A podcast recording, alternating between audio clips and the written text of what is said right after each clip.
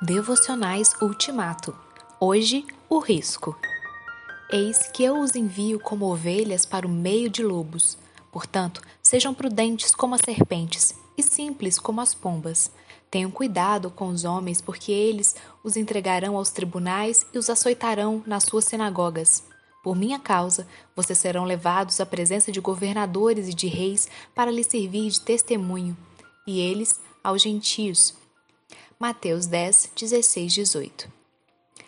Um missionário chinês contou que desde o primeiro dia em que aceitam Cristo como Salvador, os chineses já se preparam para morrer por ele.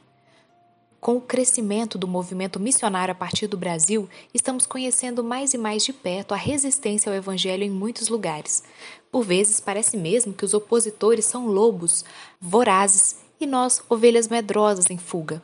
Eles parecem fortes e poderosos e nós, pequenos e frágeis. Diante disso, procuramos não chamar muita atenção. Não foi diferente com os discípulos enviados por Jesus. Como o próprio Mestre, eles também enfrentaram a ira dos poderosos que se sentiam ameaçados pela mensagem que traziam, especialmente quando causavam alvoroço.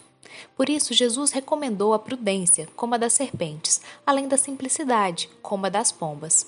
Ser sábio como as serpentes aponta para a atenção escolha do momento de confrontar e do momento de evitar o confronto. Ser simples como as pombas implica ser inofensivo, sabendo que Deus é quem cuida de nós. Se formos entregues aos tribunais ou se formos torturados, Deus ainda está conosco. Nosso testemunho diante das autoridades, assim como foi com os seus discípulos diante dos governadores, reis e não-judeus, será a oportunidade para que conheçam a verdade sobre Jesus.